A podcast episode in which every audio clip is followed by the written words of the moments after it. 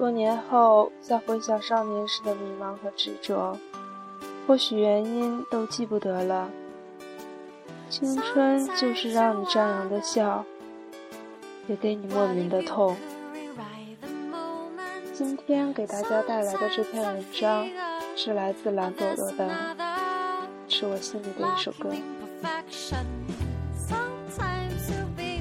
除夕夜，你发来短信说：“出来玩吧。”不知道我当时有多高兴。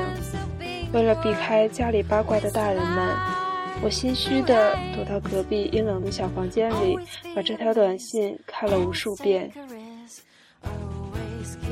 这是你第一次主动邀请我。那年长沙天寒地冻，我却一点也不觉得冷。我压抑着心里的兴奋。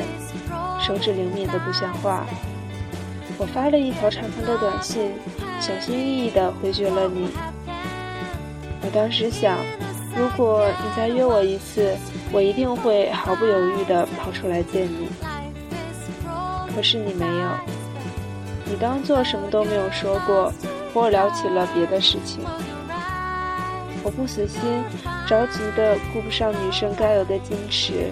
居然死皮赖脸地问你在哪里，我要出来找你。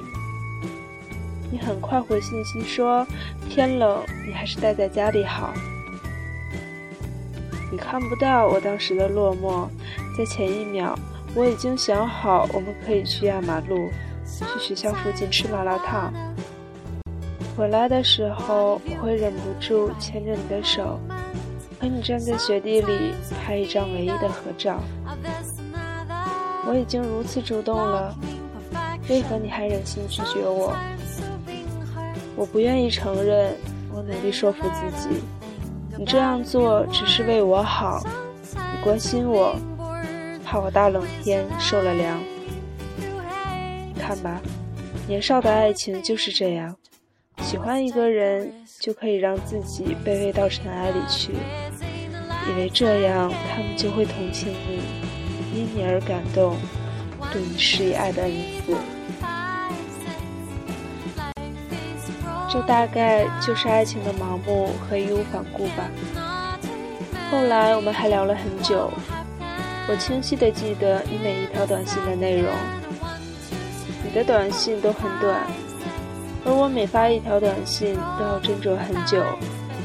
我怕你看出些什么，怕你知道我喜欢你。新年的钟声敲响，我如愿做了第一个祝福你的人。当我满足的等待你的回信时，你却爽约了。我傻傻的握着手机，坐在房间里等了三个小时，也等不到你的一句新年祝福。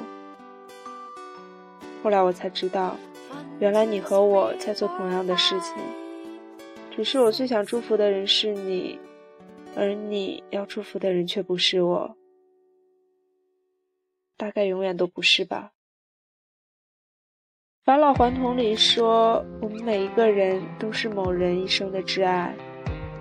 我想有很多人和我一样，在年少的时光里，一直都在默默的喜欢着某一个少年，即使他从来不知道，你也固执的认为他是自己一生的挚爱。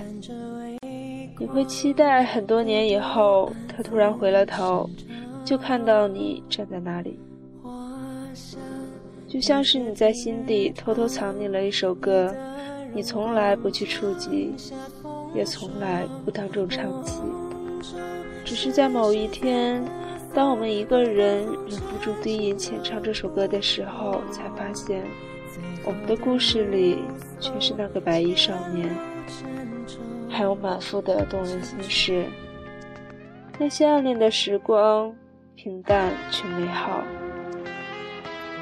只是遗憾的是，我们的挚爱不是彼此。可是，我想我们依然应该感谢尚且年轻的自己。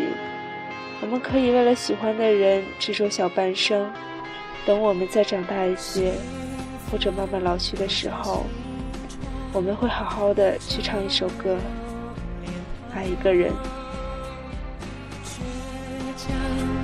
窗围墙。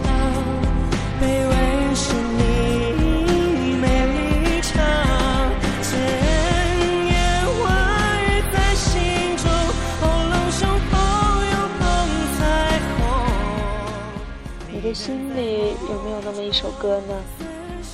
当你一个人喋喋不休的时候，低音轻唱的时候，你会想起一个人。你是我心里的一首歌。